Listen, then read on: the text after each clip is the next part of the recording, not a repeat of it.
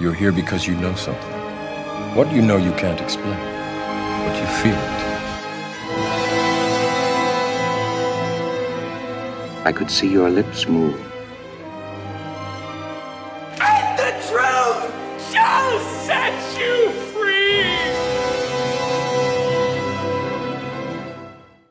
Herzlich willkommen zu Cap vs. App nach der Osterpause, Folge 32, Paddington 2 von 2017 von Paul King. Ja. Na, alles gut überstanden? Noch unter den Lebenden? Ja, ich bin jetzt durch die Hölle gegangen, aber jetzt bin ich endlich fertig. Beziehungsweise bis zum nächsten Semester dann, ne? Ah, es gibt immer ein nächstes Mal, ne? Das ist das Schlimme. Oder das Gute. Oder so, genau. Und du gut überstanden? Ich war ja auf dem Seesichte, Seesichte Filmfestival und habe das mal zusammengerechnet. War jeden Tag da. Okay, der erste Tag war Eröffnung, aber die anderen Tage habe ich immer Filme geguckt und habe akkumuliert 53 Filme geguckt, die in Blöcken liefen, die zusammen 20,5 Stunden hatten. Damn, ja. So. Ähm, da war noch ein Minute und sowas drunter, ne? Also viele Animationsfilme, so drei Minuten und äh, zwei Feature-Filme auch. Aber ja, im Großen und Ganzen habe ich tolle Filme geguckt. Ich habe auch ein paar echt beschissene Filme geguckt, das aber auch nicht schlimm war, weil hat man noch gelernt, oder hat man über sich selber noch erfahren, dass man noch lebt. Dass man innerlich noch nicht tot ist und immer noch Scheiße erkennt, wenn einem das ins Gesicht geschmissen wird. Das fand ich, äh, das war auch eine große Erkenntnis. Die Erfahrung muss man auch manchmal machen. Ne? Ja, ich finde auch. So, gibt's bei dir Kaffee oder was? Äh, ja, Iced Coffee mal wieder. Äh, wir haben auch 28 Grad gerade, deswegen. Damn yo. Okay. Das kann man, das kann man sich dann erlauben, ja. Ja, schon Sommer bei euch, ne? Ja. Ja, hier war auch eine Zeit lang schön warm, aber jetzt haben wir wieder hier so der, der Ostwind, der wahrscheinlich uns um die Ohren pfeift. Ich habe keine Ahnung. Aber naja. Deswegen muss ich mir mit meinen Getränken ein bisschen äh, Sonne hereinholen. Ich trinke äh, von Hart das Goldtröpfchen Kabinett. Ein schöner Moselwein mit Restsüße, 9% Alkohol. Ja, das funktioniert, das läuft. Das ist nicht ganz Orangenmarmelade, aber wenn man äh, Bock drauf hätte, kann man das auf jeden Fall vielleicht auch drin schmecken. Was uns zum Film bringt. Ich hatte, ich hatte schon die Vermutung, dass das die Richtung ist, in die du gehst, aber ich war wirklich bis zur letzten Sekunde, habe ich mir noch den Atem gehalten. Äh, Ja, bis, bis Orangenmarmelade kam, ne? dann war es klar. So, Paddington 2. Paddington 2 in Abwesenheit von Crazy Rich Asians bei dir äh, Ja. haben wir uns auf den geeinigt. Paddington 2, da geht's um den Bären Paddington, den die meisten Leute aus den Kinderbüch englischen Kinderbüchern kennen werden. Ja, von Michael Bond. Ja, und Paddington ist jetzt in London bei seiner Familie gut angekommen und er will seiner Tante ein schönes Geburtstagsgeschenk machen. Sein Auge fällt auf ein Bilderbuch, das er in so einem Antiquariat sieht, wo er auch so nebenbei beschäftigt ist. Ganz kurz, das Ding ist ja, weil seine Tante ist schon sehr, sehr alt und ist halt in Peru. Weil sie nicht nach London kommen kann, soll das, soll London in dem Form dieses Buches zu ihr kommen. Genau. Paddington äh, spart sich das Geld zusammen, um sich das Buch zu kaufen. Verplappert er sich vor einem Bösewicht, der andere Absichten für dieses Buch hat oder auf dieses Buch hat äh, und ist dann klaut. Auf jeden Fall, Paddington wird dann fälschlicherweise beschuldigt dieser Tat und kommt dann in den Knast. Soll ich doch weitergehen oder? Und die Familie versucht ihn da wieder rauszukriegen. Genau. Punkt. Oder? Ja. Ich muss auch sagen, ich finde das unfassbar charmant. Wir müssen öfter, glaube ich, Kinderfilme oder Familienfilme besprechen. Wir reden hier gerade über einen Film, in dem ein Bär, ein, ein Teddybär eigentlich, äh, der Protagonist ist. Das ist, hat auch was Schönes, oder? Ja, auf jeden Fall. Und ich fand es auch komisch, den zu resümieren, weil ich wusste nicht so, wann ich den Cut-off-Point setzen soll, um praktisch nichts zu spoilern. Und das ist ein Film, den man wirklich spoilern könnte oder beziehungsweise wo ich Angst hatte, ihn zu spoilern, weil er mir überraschenderweise so gut gefiel und ich ihn anderen Leuten ans Herz legen würde. Ja. Das ist halt Wohlfühlkino, wie das wirklich im Buche steht. Lässt ein warmiges, wohliges Gefühl auch bei uns so beiden, obwohl wer uns vielleicht schon öfter gehört hat, denkt man das nicht, dass wir auch Wärme empfinden können. Ganz ehrlich, äh, hier ist das Gegenbeispiel. Und ich habe eine witzige Story, warum ich darauf kam, ja, weil das war eine Notlösung, ne? Aber mit Freunden im Kino gewesen und dann haben wir irgendwie über so Filmreviews geredet und über Best-of-Listen und Bewertungen und Critics von Filmen, ne? Und dann äh, hat dann eine Freundin gesagt, die gehört, Paddington 2 hat 100% auf Rotten Tomato. so.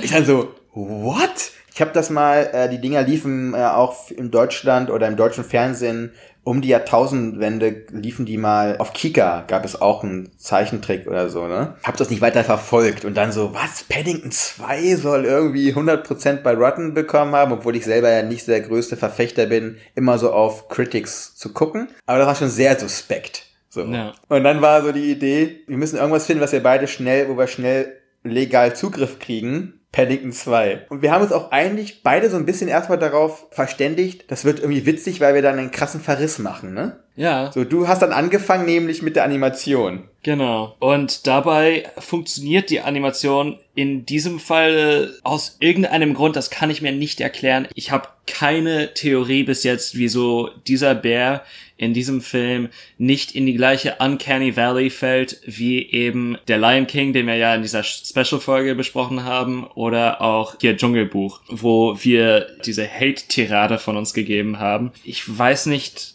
was das für kleine und feine Unterschiede sind, die bewerkstelligen, dass das glaubwürdig will ich nicht sagen, aber eben charmant wirkt und nicht äh, unheimlich. Hast, hast du dafür eine Erklärung? Naja, wir haben diese immer noch mit einem sprechenden, wohlerzogenen Bären zu tun, der eine rote Mütze trägt und einen blauen Regen, Regenmantel. Ich glaube, das Uncanny Valley kommt ja eher immer daher, wenn etwas zu sehr versucht, auch etwas Natürliches, Reales zu imitieren, wo wir merken, aber das ist nicht echt, aber irgendwie versucht es das und auch aus diesem Bemühen heraus entsteht dann so ein schlechtes Gefühl sehr oft, wie bei, bei Jungle, bei Jungle, äh, nicht Dschungelbuch. Das hieß nicht Dschungelbuch, Digga. Das war äh, Mowgli hieß der Film. Ja. Legend of the Jungle, by the way.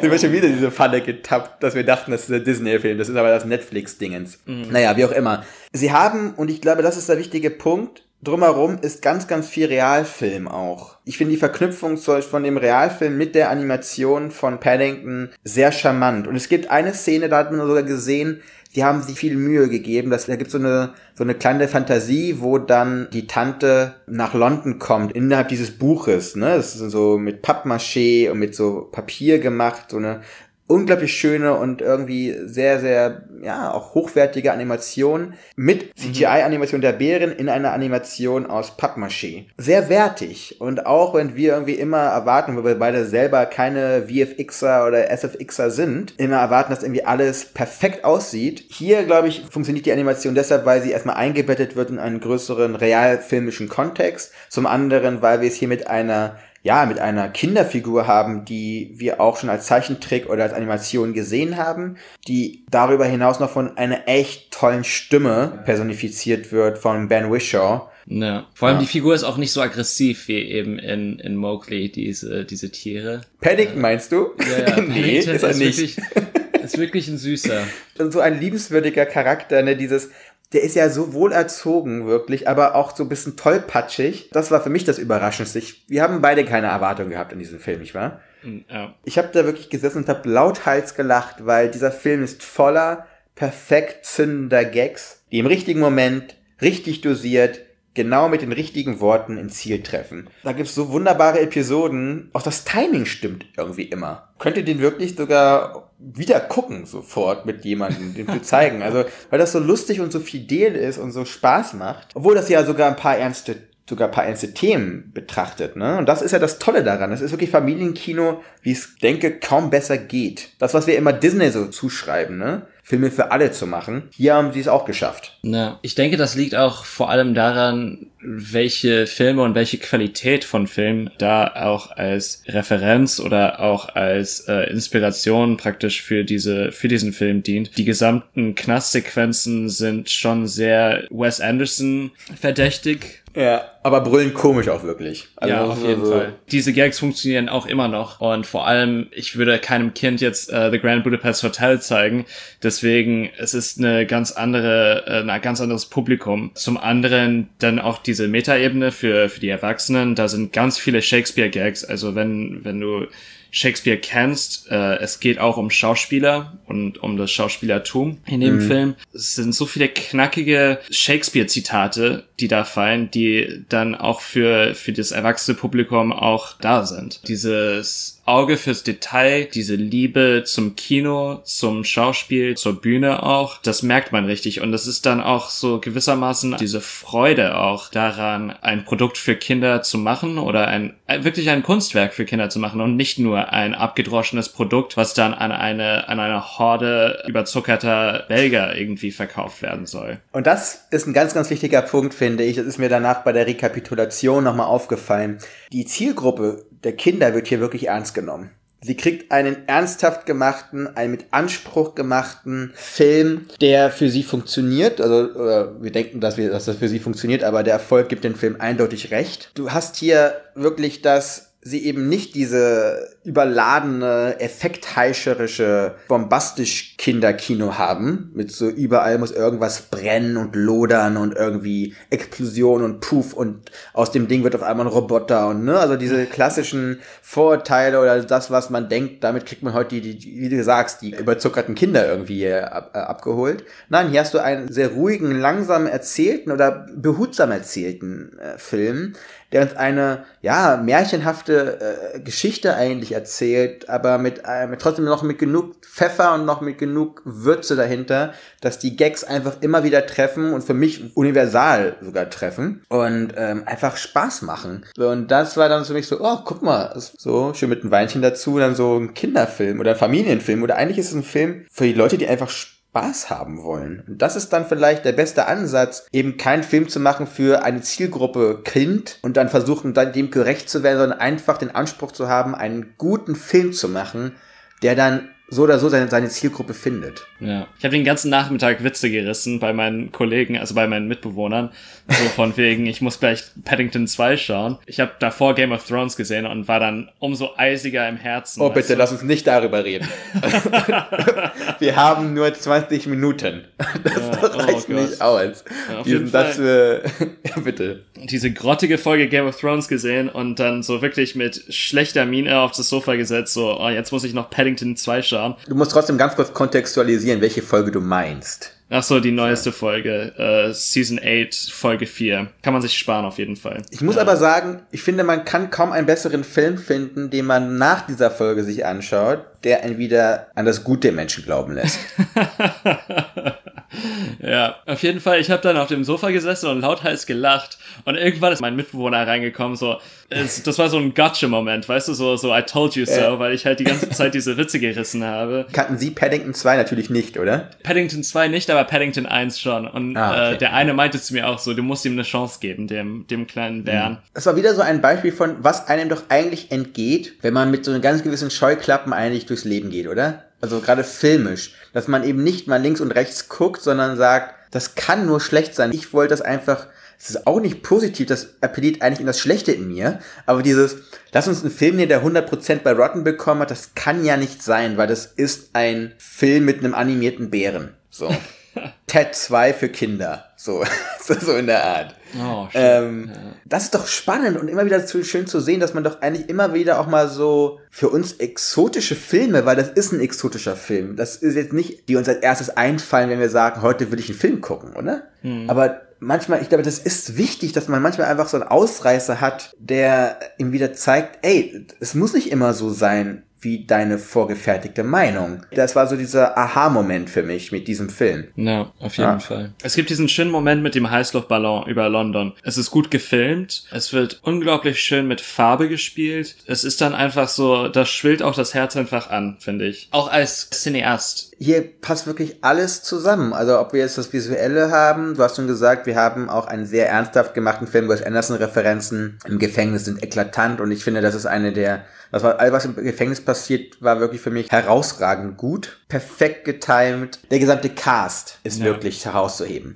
Wir haben es hier nämlich wirklich mit schon ziemlich vielen A-Listern zu tun. Wir haben Hugh Grant hier drin, wir haben Sally Hawkins hier drin, äh, Brandon Gleason haben wir da mit dabei, genau. Also wir haben große Schauspieler, die, egal was sie davor gemacht haben, auch so. Also Hugh Grant kennen wir alle eben entweder aus Notting Hill ne, oder aus diesen ganzen Romcoms. Brandon Gleason als der große, schwere Bär, der er nun mal ist. Hat auch schon verschiedenste Charaktere, Figuren und vor allem auch Charaktereigenschaften verkörpert und die funktionieren alle in ihren Rollen. Ich habe auch nicht gewusst, dass er so ein gutes Timing hat für Comedy. Brandon Äh. Gleeson, vor allem kennt man den aus äh, seinen ernsten Rollen. Ne? Diese Ja. Schwere, die er visuell hat, äh, wird auch übersetzt in die Schwere der Filme, der Rollen, die er meistens besetzt. Man muss ja wirklich sagen, der Typ hat einen unfassbaren Output. Ich weiß gar nicht, wie viele Filme ich in den letzten Jahren oder Jahrzehnten von ihm den Typen gesehen hat. Der spielt auch fast in allem irgendwie so gefühlt mit. Also ob das, ob das Edge of Tomorrow ist oder Assassin's Creed, also name it. Ähm, also eine krasse Bandbreite irgendwie. Und dann halt in dieser Rolle. Also ich würde sogar sagen, das ist, wie du richtig sagst, das ist die größte Überraschung eigentlich des Films. Auf einmal kommt er da auch. Ich habe hab mir den Cast vorher nicht angeguckt. Ich wusste nicht, wer da mitspielt. Nee, ich auch nicht. What? Brandon Gleason und dann auf einmal funktioniert's. Das, was wir auch bei den äh, Hauptfiguren oder bei den Hauptcharakteren äh, haben, haben wir auch bei den Kleinstrollen. Für mich als alter IT-Crowd-Nerd, eine meiner totalen Lieblingsserien. Weißt du, wenn dann Ratchet Ayoade äh, da ankommt, in einer Kleinstrolle, die sind auch perfekt besetzt. Humoristisch alles auf höchstem Niveau, was da, was uns da gezeigt wird. Es gibt ja auch diese Szene, wo Paddington auf dem Hund reitet, ne? Ja. Fällt mir gerade ein. Eigentlich bei jedem Recht darf nichts in diesem Film funktionieren und doch wird das so praktisch mühelos über die Bühne gebracht und da, da sind auch diese Schauspieler Leute, die auch zurücktreten können. Ja, klar, das sind gestandene, gestandene Leute, die sind, wie du richtig gesagt hast, A-Lister, aber im Ensemble funktionieren sie auch gut. Das muss ich auch wirklich über Hugh Grant nochmal sagen. Also da war für mich das größte Potenzial zu failen. Also er entwickelt auch so eine ganz eigene, ja, so eine eigene Leichtigkeit irgendwie. Eine eigene Schrulligkeit. das fand ich auch sehr, sehr, äh, ja, sehr überzeugend. Ja. Und über Sadie Hawkins müssen wir, glaube ich, nicht viel sagen. Das ist einfach toll. Was, äh, unglaublich, was sie kann. Also, Ja. Vor allem in die Bandbreite auch bei ihr, ne? Und aber immer dieses, trotzdem dieses charakteristische, also Signature Moves. Ich weiß nicht, ob wir jemals so eine vollgepackte, positive Folge hatten. Ich weiß nicht. ja, ich weiß Oder? auch nicht. Also, Das ist unglaublich, ne? Also, wir finden andere Filme extrem. Wir haben ja schon sehr, sehr viele, haben wir ja schon Liebeserklärungen gemacht an Filme, aber in diesem Film irgendwie vielleicht auch ein bisschen dadurch provoziert, dass es eben so eine Überraschung für uns auch einfach war, ne? Ja, ich denke auch. mal sagen. Aber das ist dann vielleicht auch wirklich das Credo. Man muss die sich, man muss diese Überraschungen zu, zulassen. Äh, Da würde ich gerne noch mal jetzt vielleicht doch eine Brücke noch mal zerschlagen zu, zu Sehsüchte, weil da habe ich einen herausragenden Film geguckt. Weil der passt sogar rein, weil das war ein Kinderfilm. Provence von Cato de Boeck aus Belgien, glaube ich. Da geht es um eine Familie, die halt in den Sommerferien äh, irgendwo zelten geht in der, ich würde sagen, Provence, wenn der Film so heißt. Die, ein, die Schwester ist danach auf den Spuren von ihrem Bruder so ein bisschen mit, weil sie merkt, dass er sich verliebt hat. Die sind da unterwegs auch mit so, ein, so, mit so zwei Mädels, die etwas älter sind und ähm, dann spürt sie das so auf. Und da gibt es eine, eine Szene im Zelt, der Film ist auch ein Kurzfilm, dauert 22 Minuten oder so. Das ist so unfassbar gut gemacht. Es war eine herausragende Szene, die einen Twist sogar inne hat. Ein Kinderfilm, der mich komplett geflasht hat. Das ist das Schöne, dass es immer noch so Überraschungen einfach gibt. Damit deshalb auch, weil es das, dieser Kontrast so groß ist. Wo man denkt dann so, ja, ein Kinderfilm ist halt vielleicht auch einfach leicht verdaubarer Spaß. Nee, muss es nicht sein. Generell, Kinderpublikum ist sehr wählerisch. Das heißt, wenn ihr etwas nicht gefällt, sagen sie es einfach. Ja? Ja. Die sind sehr ehrlich, was unglaublich tolle Tugend ist. Und in diesem Film waren alle mucksmäuschen still. Das heißt, die haben sich nicht gelangweilt, die waren gebannt. Ich mit, ich auch. So. also, und äh, deswegen, äh, ist das das Credo, guckt euch mehr Kinderfilme an. Ist das jetzt unser Credo oder weiß ich nicht, aber. ich, ich weiß nicht, äh, vielleicht auch einfach im Hinterkopf behalten, dass das ist vielleicht die große Freude des Kinos auch, ist eben so überrascht zu werden und immer aufs Neue überrascht zu werden. Äh, wenn wir alles schon wüssten, wenn wir alles schon kannten, äh, dann würde das alles keinen Spaß machen und hätte auch keinen Sinn. Dann müssten wir einen, keinen Podcast schmeißen, dann müssten wir nicht ins Kino gehen, dann müssten wir uns nicht über Filme unterhalten. Und Ja. eben das im Hinterkopf zu behalten, dass man äh, auch positiv überrascht werden kann und nicht immer nur, ja, mit der vorgefertigten Tetrapack-Meinung Filme zu gehen. Absolut. Na gut, nächstes Mal wieder mal ein Indie-Darling. Ein russisches, Arrhythmia von Boris Chlebnikov von 2017. Ähm, Arrhythmia, einfach so eine Herzrhythmusstörung. Auf, auf Englisch heißt der Arrhythmia. Äh, ich kann mir Ah, vorstellen, dass der auf ja. Deutsch entweder den englischen Titel trägt oder eben auch, dass die, dieser, diese Störung auch genauso heißt. Ich finde halt, Herzrhythmusstörung ist ein unfassbar schlechter Filmtitel. Ja, ich hoffe, die haben Äh. den nicht gewählt. Aber dann lass uns nächstes Mal darüber reden. Gibt äh, einiges auf jeden Fall. Alles klar, ich freue mich. Dann bis dann. Ciao.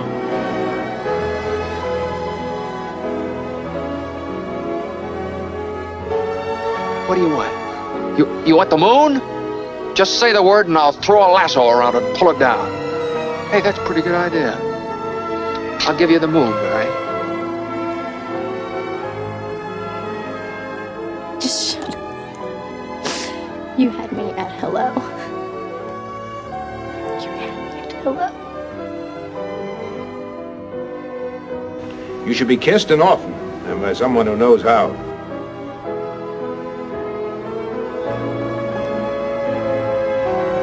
I'm also just a girl. In front of a boy. Asking him to love her.